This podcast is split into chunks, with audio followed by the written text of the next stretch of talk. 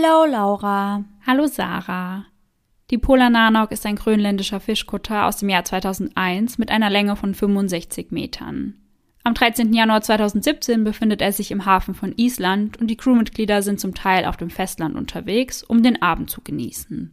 Einer von ihnen ist der 30-jährige Nikolai Olsen. Wie so oft, wenn er in Island ist, taucht er gegen Mitternacht im English Pub im Zentrum von Reykjavik, der isländischen Hauptstadt, auf. Dort ist er kein Unbekannter. Die Barfrau kennt ihn von seinen häufigen Besuchen bereits. Beim Glücksrad gewinnt er acht Bier und wird immer betrunkener.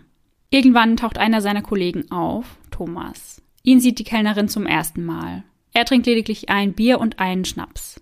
Nikolai selbst ist irgendwann so betrunken, dass er am Tisch einschläft und daraufhin gebeten wird, die Bar zu verlassen. Von der Straße aus versucht er, die Kellnerin anzurufen. Zu diesem Zeitpunkt ist es 3.56 Uhr in der Nacht. Weitere Anrufe folgen um 6.03 Uhr, um 6.04 Uhr, um 6.44 Uhr und noch einmal um 11.55 Uhr. Doch sie geht nicht dran. Wenige Tage später sieht die Kellnerin Nikolai wieder. Jedoch nicht etwa im Pub, sondern in den Nachrichten. Im selben Satz, in dem sein Name fällt, fällt der einer jungen Isländerin, von der seit der Nacht vom 13. auf den 14. Januar jede Spur fehlt. Und somit Hello an jeden True Crime Junkie, der heute wieder bei Eyes in the Dark eingeschaltet hat. Sarah und ich erzählen uns hier jeden Sonntag einen wahren Kriminalfall aus aller Welt und wechseln uns dabei immer ab. Einmal ist Sarah an der Reihe und einmal ich. Und dabei achten wir auch darauf, dass wir der anderen nicht verraten, an welchem Fall wir da gerade arbeiten. Im Rahmen unserer Recherche konzentrieren wir uns hauptsächlich auf Internetquellen. Das heißt, wir lesen verschiedene Artikel, schauen uns Dokumentationen an, Überwachungsvideos, Aufnahmen der Prozesse und der Verurteilungen und im besten Fall besorgen wir uns ein dazugehöriges Buch falls vorhanden. Und all die daraus gesammelten Informationen packen wir für euch dann in unsere jeweilige Folge. Und falls euch das Endergebnis gefällt, vergesst nicht, uns zu abonnieren. Und bleibt wie immer bis zum Ende der Folge dran, denn am Ende gibt es unsere neue Rubrik Gänsehaut to go und natürlich wie immer die besten Outtakes der Folge. Island, ein Land voll schöner, nahezu unberührter Natur. Ein Land, in dem man sich fast allein auf der Welt fühlen kann. Ein absolutes Highlight sind dabei die Nordlichter, die man dort von Anfang September bis Ende April bewundern kann. Mit seinen rund 350.000 Einwohnern zählt Island als am dünnsten besiedeltes Land Europas. 60 Prozent der Einwohner konzentrieren sich dabei auf die Hauptstadt Reykjavik und die umliegenden Regionen. Der Inselstaat gilt als friedlichstes Land der Welt, die Kriminalitätsrate ist verschwindend gering. Grund dafür ist unter anderem, dass es keine große Ungleichheit in der Gesellschaft gibt. 97 Prozent der Isländer definieren sich als Menschen aus der Mittelklasse. Nur die übrigen drei Prozent ordnen sich der höchsten oder niedrigsten Schicht zu.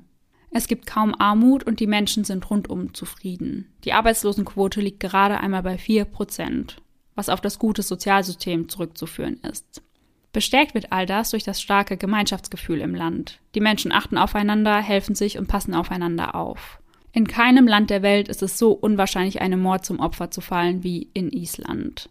Zwischen den Jahren 2000 und 2012 kam es zu 25 Tötungsdelikten, was eine der geringsten Mordraten der Welt darstellt. Im Jahr 2018 lag die durchschnittliche Mordrate bei 0,9, also das entspricht den vorsätzlichen Tötungsdelikten je 100.000 Einwohner. Im gleichen Jahr lag die Rate der USA zum Vergleich bei 4,96. Die meisten dieser Tötungsdelikte in Island sind Beziehungstaten. Die Polizisten sind aufgrund der niedrigen Kriminalitätsrate sogar unbewaffnet unterwegs. Meist haben sie lediglich einen Gummiknüppel und ein Pfefferspray bei sich. Schaut man sich den Instagram-Account der isländischen Polizei an, muss man eher schmunzeln. Man sieht lachende Gesichter, Polizisten, die Enten füttern, Schneemänner bauen oder sich für die Kinder auch mal als Darth Vader verkleiden. Kein einziger Jurist in Island ist ausschließlich auf Strafrecht spezialisiert. Dafür gibt es einfach zu wenig Fälle. Doch auch wenn sie verschwindend gering ist, gibt es sie. Die Wahrscheinlichkeit, in Island einem Mord zum Opfer zu fallen. Und über einen dieser Fälle sprechen wir in der heutigen Folge. Birna Pjanstota lebt mit ihrem Vater in einem Vorort der isländischen Hauptstadt. Ihre Eltern sind getrennt, doch sie hegt zu beiden Elternteilen ein sehr gutes Verhältnis. Sie ist eine sehr liebenswerte, schlagfertige junge Frau, die sehr verantwortungsbewusst ist. Birna entscheidet sich gegen ein Studium. Viel lieber möchte sie das Hier und Jetzt genießen, viel Zeit mit Freunden verbringen und feiern gehen. Ihr Geld verdient sie als Verkäuferin in einem Bekleidungsgeschäft. Dort arbeitet sie zusammen mit ihrer langjährigen Freundin Maria, die sie bereits seit der Schulzeit kennt. Die 20-Jährige hat langes rotblondes Haar und trägt einen geraden Pony. Sie ist 1,70 Meter groß und wiegt 70 Kilogramm. Sie liebt das Reisen, lernt gerne neue Kulturen kennen. Anfang des Jahres 2017 steht New York mit einigen Freunden auf dem Programm. Die Vorfreude ist riesig und steigt von Tag zu Tag. Birna liebt es, mit ihren Freunden Zeit zu verbringen. Außerdem liebt sie Musik, legt sich dabei nicht auf eine bestimmte Musikrichtung fest, sondern hört querbeet, was ihr gerade so gefällt. Da muss ich direkt an deine Playlist denken. Ja, total. da ist wirklich alles drin, von Country über Hip-Hop bis Rap. Ja, alles dabei. Ja. Am Freitag, den 13. Januar 2017, hat Birna einen stressigen Tag auf der Arbeit. Mit einem Grund dafür, warum sie den Abend in einer Bar ausklingen lassen möchte. Mit dabei Mathildur, eine enge Freundin von Birna. Nach Feierabend geht's also los in die erste Bar. Dort wird getrunken und ein paar Runden Karten gespielt. Dann geht's ins Hurra, ein Club, in dem oft Live-Acts auftreten und gefeiert wird bis in die frühen Morgenstunden. Birna ist eine der ersten auf der Tanzfläche. Sie hat eine Menge Spaß. Gegen zwei Uhr hat Mathilda genug. Sie möchte nach Hause in ihr warmes Bett. Doch nicht Birna. Sie hat noch zu viel Spaß, um den Abend jetzt schon zu beenden. Also bleibt sie noch allein und das, bis um 5 Uhr die Lichter im Club angehen. Nun heißt es auch für sie ab nach Hause, ab in die minus 9 Grad kalte Nacht. Sie macht sich allein zu Fuß auf den Weg. In Island nicht ungewöhnlich, die Menschen fühlen sich sicher. Im Alibaba-Imbiss kauft sie sich noch einen Falafelpita und setzt dann ihren Weg fort. Dabei wird sie von mehreren Überwachungskameras eingefangen. Um 5.12 Uhr läuft sie an der Straße vorbei, an welcher der English Pub liegt. Dabei schwankt sie, rempelt einen Passanten an und beißt in ihre Pita. Ganz offensichtlich ist zu erkennen, dass sie alkoholisiert ist. Um 5.19 Uhr fallen ihr einige Münzen herunter und als sie sich bückt, um diese aufzuheben, kippt sie beinahe um. Nun biegt sie auf die Hauptstraße im Zentrum ab, in der sich Souvenirläden, Cafés und Bars aneinander reihen. Ihr Kopf ist dabei gesenkt. Dort läuft sie an der Lebowski Bar, Haus Nummer 20a und an einem Coffeeshop vorbei. Und trotz der eisigen Kälte, die draußen herrscht, trägt sie ihre schwarze Jacke offen. Sonst trägt sie eine schwarze Hose, einen grauen Pullover und schwarze Doc Marten Boots. Ihre Haare sind offen und um den Nacken hängen ein paar Kopfhörer. Um 5.25 Uhr biegt sie vor dem Laden der Nationalkirche bei Haus Nummer 31 erneut ab. Dabei wird sie das letzte Mal von einer Kamera eingefangen. Am 14. Januar ist Bena gemeinsam mit Maria zum Arbeiten eingetragen. Doch dort taucht sie nicht auf. Das kennt Maria von ihrer Freundin so gar nicht. Es passiert selten, dass Birna auf der Arbeit fehlt und wenn doch, gibt sie rechtzeitig Bescheid. Sie nimmt also ihr Handy in die Hand und versucht Birna anzurufen, doch es geht sofort die Mailbox ran.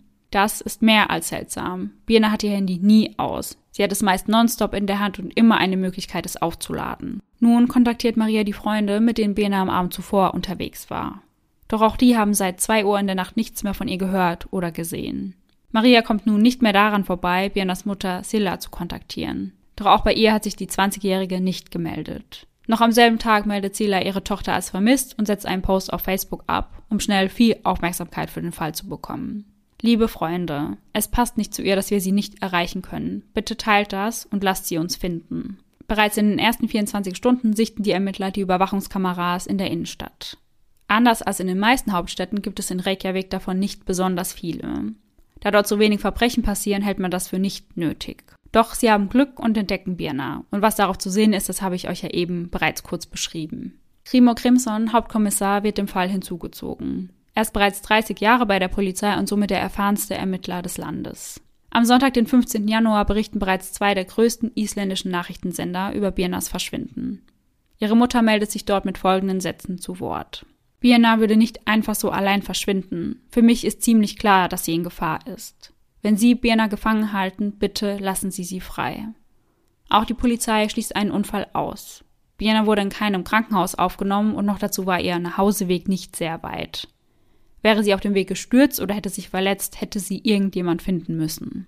An diesem Sonntag postet die Polizei dann auch Birnas Vermisstenmeldung auf Facebook und schreibt dazu, wenn Sie Informationen haben, rufen Sie die Polizei unter 444 1000 an. In ganz Reykjavik hängen die Plakate mit Birnas Fotos.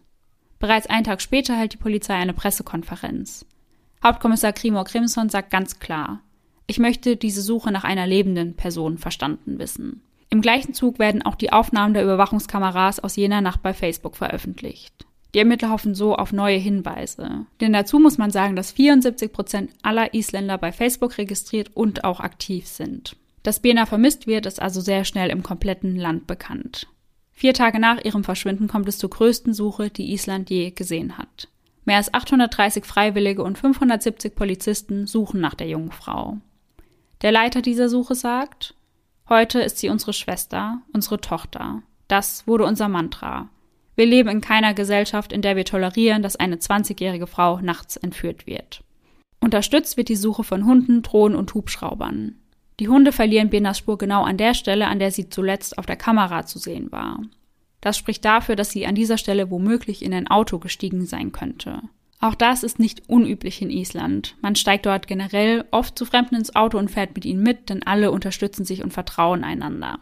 Die Ermittler versuchen gleichzeitig über ihre Handydaten mehr herauszufinden. Um 5.50 Uhr am Morgen des 14. Januar lockte sich ihr Handy bei einem Telefonmast in einem Industriegebiet in Hafnarfjörður ein. Eine Stadt 18 Kilometer südlich von Reykjavik. Danach wurde das Handy laut der Polizei manuell ausgeschaltet. Weiter überprüfen die Ermittler Birnas private Kontakte. Vielleicht hat sie jemand Neues kennengelernt. Doch auch das scheint nicht der Fall zu sein. Als Sila davon erfährt, macht sie sich sofort auf den Weg nach Hafnarfjörður. Begleitet wird sie von Freunden und Familie. Alle wollen Birna wieder nach Hause holen. Sie laufen das Gebiet ab, rufen ihren Namen, doch keine Spur. Grimo Grimson ist sich sicher, dass es auf den Überwachungskameras irgendeinen Hinweis geben muss, irgendeinen Anhaltspunkt. Also schauen Sie sich das Ganze noch einmal an. Und tatsächlich, 30 Sekunden nachdem Birna an der Lebowski Bar vorbeiläuft, fährt dort ein roter Kia Rio vorbei. Leider ist das Nummernschild nicht zu erkennen und in der Datenbank finden sich mehr als 100 Fahrzeuge dieser Art in Island. Zwei Brüder, die aus dem Hafenort stammen, in dem Birnas Handy zuletzt geortet worden ist, machen sich ebenfalls auf die Suche nach Hinweisen. In einem eingezäunten Bereich werden sie fündig. Dort liegen schwarze Doc Marten Boots. An der Schuhsohle haftet Schnee, doch an der Fundstelle liegt gar kein Schnee. Kurze Zeit später bestätigen die Ermittler, dass es sich bei den gefundenen Boots um Birnas handelt. Das bringt die Ermittler dazu, nun auch die Überwachungskameras des Hafens einmal genauer unter die Lupe zu nehmen. Birna sehen sie darauf nicht, doch ein ihnen bekanntes Auto, einen roten Kia Rio, welcher gegen 6 Uhr am Samstagmorgen dort auftaucht. Das Auto hält vor dem grönländischen Fischkutter Pola Nanok und der Mann, welcher sich auf dem Beifahrersitz befindet, verlässt schwankend das Auto und läuft in Richtung des Schiffes. Dann fährt der Kia wieder davon. Diesmal ist das Nummernschild jedoch klar und deutlich zu erkennen. Somit finden sie den Wagen. Er kann einem Mietwagenanbieter zugeordnet werden. Als die Polizei das herausfindet, ist der Wagen jedoch schon wieder weiter vermietet. Allerdings können sie die Familie, die das Auto angemietet hat, schnell ausfindig machen. Sie geben an, dass ihnen direkt bei Anmietung ein unangenehmer Geruch aufgefallen sei. Ein Geruch nach starken Putzmitteln. Wer den Mietwagen zuvor angemietet hatte? Thomas Meller Olsen, ein Crewmitglied der Polar Nanok. Thomas stammt aus Grönland und ist 25 Jahre alt. Birgitta, eine Mitarbeiterin der Autovermietung, kennt ihn gut. Sie nennt ihn nur den schönen Grönländer mit den braunen Haaren und dem durchtrainierten Körper. Jedes Mal, wenn er in Island ist, mietet er bei ihnen einen Wagen. Dabei sei er immer nett und süß. Doch so nett und süß, wie Birgitta ihn beschreibt, ist Thomas bei weitem nicht. Er ist bereits aufgrund verschiedener Delikte vorbestraft, darunter Drogenhandel und versuchte Vergewaltigung.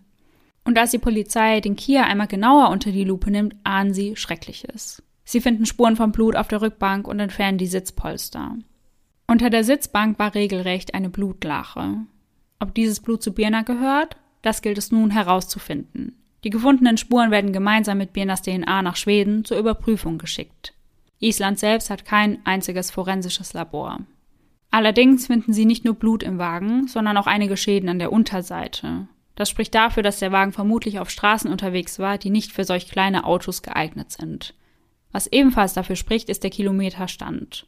Thomas hatte innerhalb eines Tages 300 Kilometer mit dem Kia zurückgelegt. Denn er hatte den Wagen bereits Samstagmittag wieder zurückgebracht. Eigentlich hätte die Polar Nanok zu diesem Zeitpunkt schon wieder auf hoher See sein sollen. Doch aufgrund der Verspätung von Nikolai und Thomas legt sie erst Samstagmittag wieder ab. Als Thomas das Schiff betritt, schmeißt er noch die Waschmaschine an und verschwindet dann in seiner Kabine. Der Kapitän des Schiffes ist von dem Verhalten seiner Crewmitglieder alles andere als begeistert. Denn normalerweise ist es ihnen untersagt, sich in fremden Städten zu betrinken. Während die Polar Nanok also schon wieder Kurs auf Grönland nimmt und sich irgendwo auf dem Atlantik befindet, geht die Suche nach Birna immer weiter. Auf Reddit versuchen immer mehr Hobbydetektive, den Fall zu lösen. Dabei kommt es leider auch zu vielen Falschmeldungen. Unter anderem schreibt ein User, man habe Birnas Leiche gefunden. Ihre Mutter reagiert darauf und sagt, um Himmels willen, Birna wurde noch nicht für tot erklärt. Bitte behaltet eure Mutmaßungen für euch. Nun wird jedoch nicht nur nach Birna, sondern auch nach Thomas und Nikolai gesucht. Doch die Polizei ist zu spät. Das Schiff ist weg. Die Zeit spielt nun gegen sie, denn je länger die Männer an Bord sind, desto mehr Beweise können vernichtet werden. Umgehend wird die dänische Polizei informiert, deren Spezialeinheit auf ein dänisches Kriegsschiff fliegt, um die Polananok zu stoppen. Mittlerweile sind auch auf der Polananok die Nachrichten über das Verschwinden der jungen Isländerin angekommen. Ein Reporter hatte die Facebook-Gruppe der Crew ausfindig gemacht und jeden einzelnen von ihnen angeschrieben und gefragt, wer den roten Kia gemietet hatte. Als Thomas die Nachricht erhält, wird er kreideblass und still. Der Kapitän reagiert schnell. Er nimmt wieder Kurs auf Island, sagt seiner Crew, dass es einen Motorschaden gebe. Noch dazu stellt er das WLAN ab. Keiner der Männer soll die Möglichkeit haben, sich vorab über den Fall zu informieren. Als sich die Polanano kurz vor der isländischen Küste befindet, starten die Helikopter der Viking Squad. Das bedeutet übersetzt so viel wie Wikingertrupp und ist die Spezialeinheit der Nationalpolizei. Sie sind die einzig bewaffnete Einheit des Landes. Sie landen auf dem Schiff und nehmen Nikolai und Thomas umgehend fest. Die beiden werden getrennt voneinander festgehalten. Nikolai ist dabei ganz ruhig. Ganz anders als Thomas. Der bricht zusammen. 26 Stunden nachdem man das Blut zur Analyse nach Schweden geschickt hatte, liegen die Ergebnisse vor. Und Island erhält traurige Gewissheit. Es ist Birnas Blut. Thomas und Nikolai streiten ab, Birna etwas angetan zu haben. Nikolai gibt an, er habe am Freitagabend ein Taxi vom Hafen nach Reykjavik genommen, um dort in den English Pub zu gehen. Dort habe er 2500 Kronen für das Glücksrad gezahlt und dabei acht Bier gewonnen. Thomas folgte kurze Zeit später mit dem Mietwagen. Zu diesem Zeitpunkt war Nikolai allerdings schon stark betrunken. Dennoch suchten die beiden Männer noch eine zweite Bar auf.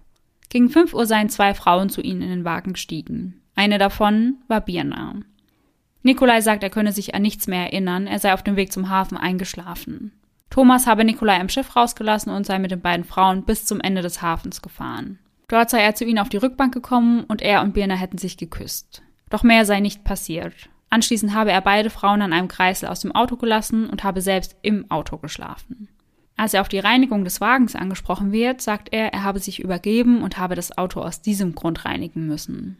Doch die Polizei hat schon einige Beweise, die gegen Thomas Aussage sprechen. Zum einen gibt es eine Aufnahme einer Überwachungskamera, die Thomas gegen 7 Uhr zeigt, wie er den Hafen verlässt. Eine andere Überwachungskamera hat aufgezeichnet, wie er die Putzmittel gekauft hat. Zudem wird auch er selbst untersucht. Man findet Kratzer auf seiner Brust, die auf einen Kampf hindeuten. Als man sich seine Kabine auf der Polar Nanok anschaut, findet man dort 23 Kilo Marihuana. Weiter findet man Birnas Führerschein in seinem Mülleimer. Am Mittwochabend fährt die Polar Nanok wieder im Hafen von Reykjavik ein und das Gebiet wird weiträumig abgesperrt. Der Ort, an dem man Benas Schuhe fand, lag nur 300 Meter vom Anlageplatz der Polar Nanok entfernt. Am 22. Januar sind die Suchtrupps in der Nähe des Selgorski-Leuchtturms, fast 70 Kilometer von Reykjavik entfernt, unterwegs. Am Boden und in der Luft.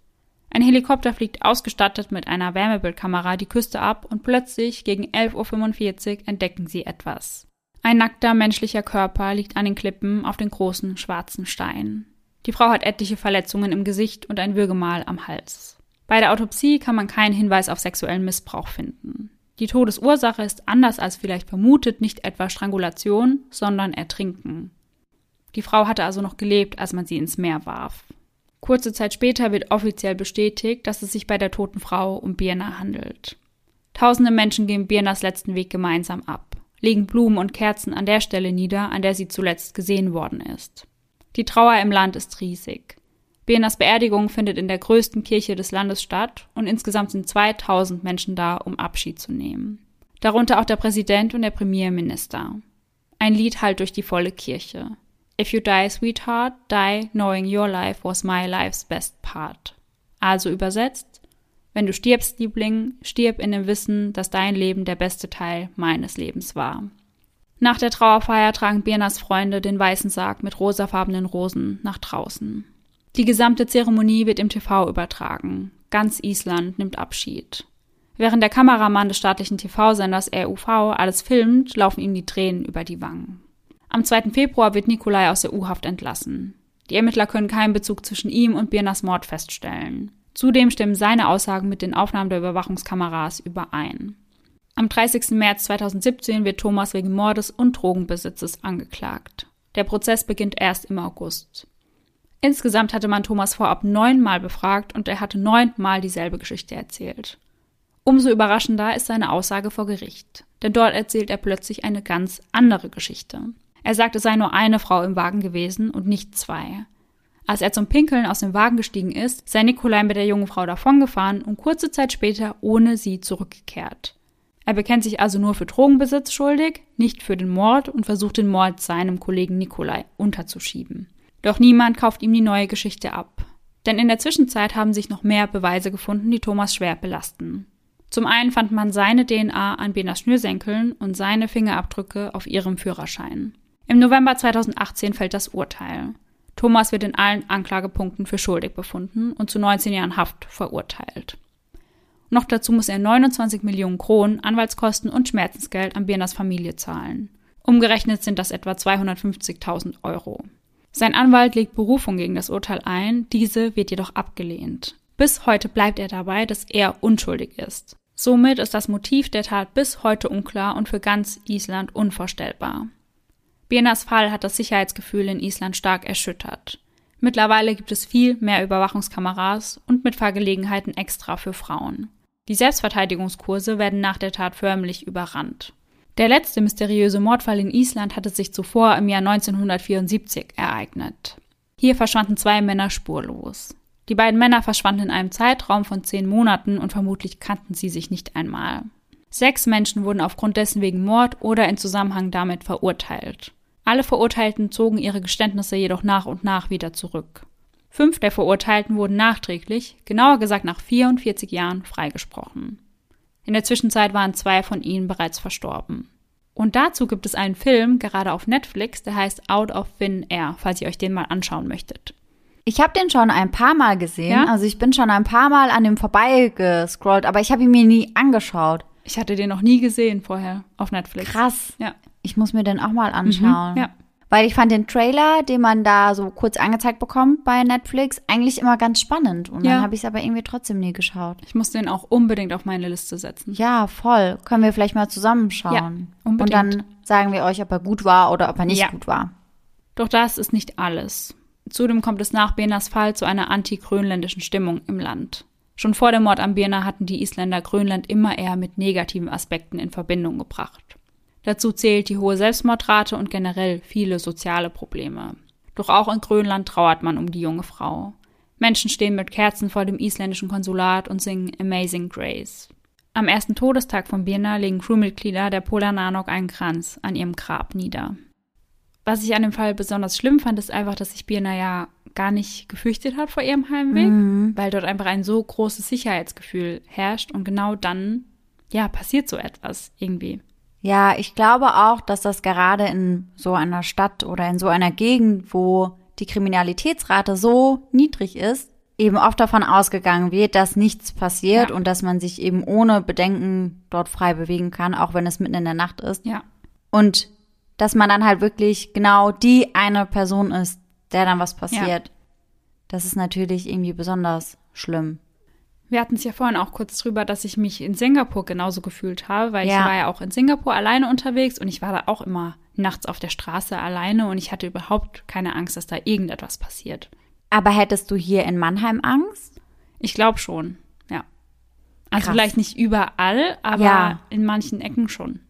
Ja, also ich meine, ich müsste jetzt nachts auch nicht durch die dunkelsten Ecken Ja. wandern. Verstehe ich total. Aber generell habe ich ja eher weniger Angst, abends nach Hause zu laufen. Also jetzt, seit ich den Hund habe, bin ich ja auch öfter abends spät noch unterwegs. Mhm. Und da, ja, muss ich sagen, da hatte ich jetzt auch nicht so mega Angst. Ich weiß Ja. nicht, ob es am Hund liegt, aber ja, irgendwie ging es da auch. Ja, ja. Weil ich hatte auch schon Diskussionen mit der einen oder anderen Freundin, die zu mir gesagt hat, ich kann nicht nachts einfach irgendwo alleine rumlaufen oder alleine nach Hause laufen. Und ich kann das immer total nachvollziehen, dass sich Leute Gedanken machen, aber ich denke mir halt auch immer, also ich kann ja nicht überall mit dem Taxi hinfahren. Und ich weiß auch nicht, das ist ja irgendwie auch nicht der richtige Ansatz, denke ich mir voll oft. Ja, auch wenn das total. total rebellisch und vielleicht fahrlässig ist, aber eigentlich sollte man ja nachts nach Hause laufen können, ohne dass was passiert. Ja, ja. Auch wenn das leider nicht der Fall ist. Ja. Was dieser Fall ja ganz extrem gezeigt hat. Ja, allerdings. Und damit sind wir jetzt auch wieder bei unserer nagelneuen Rubrik Gänsehaut to go, auf die ich mich immer mega freue.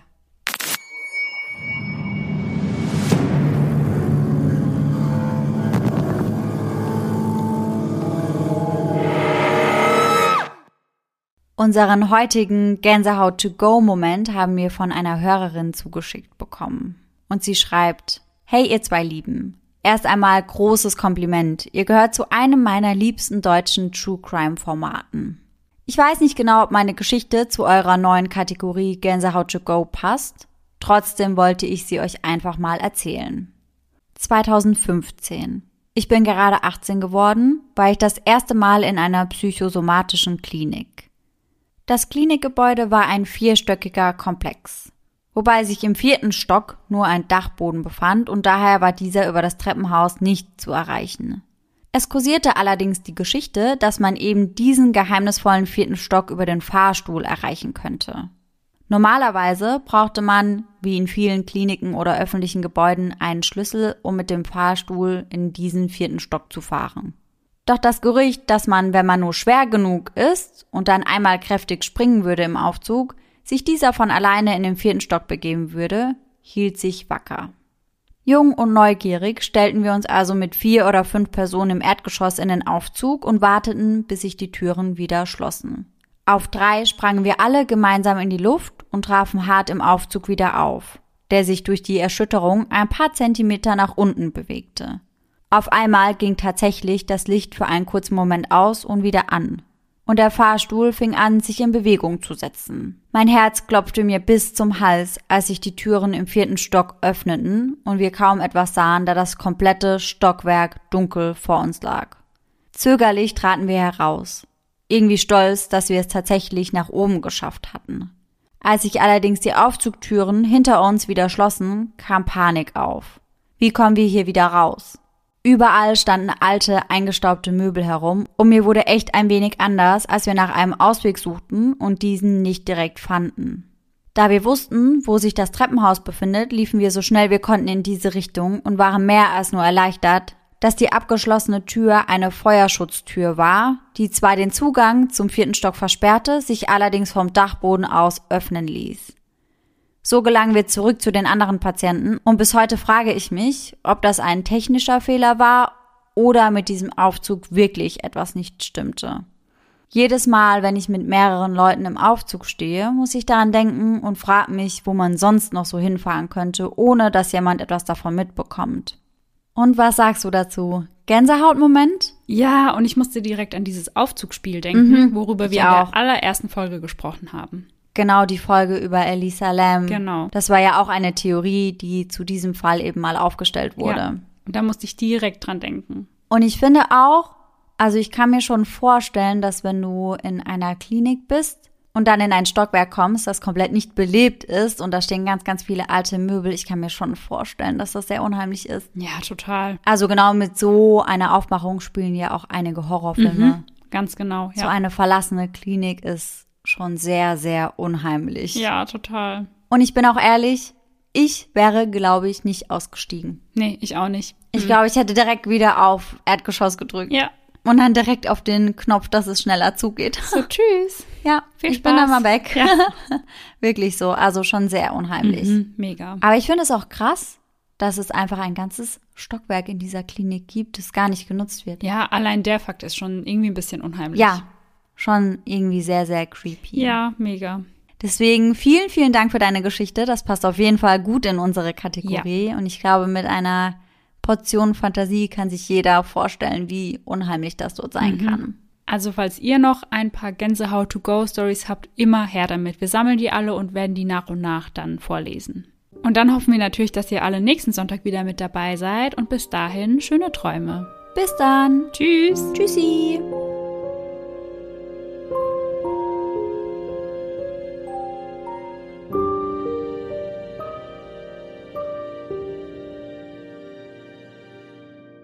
2018 lag die durchschnittliche Mordrate bei N Mordrate. Die Mordrate?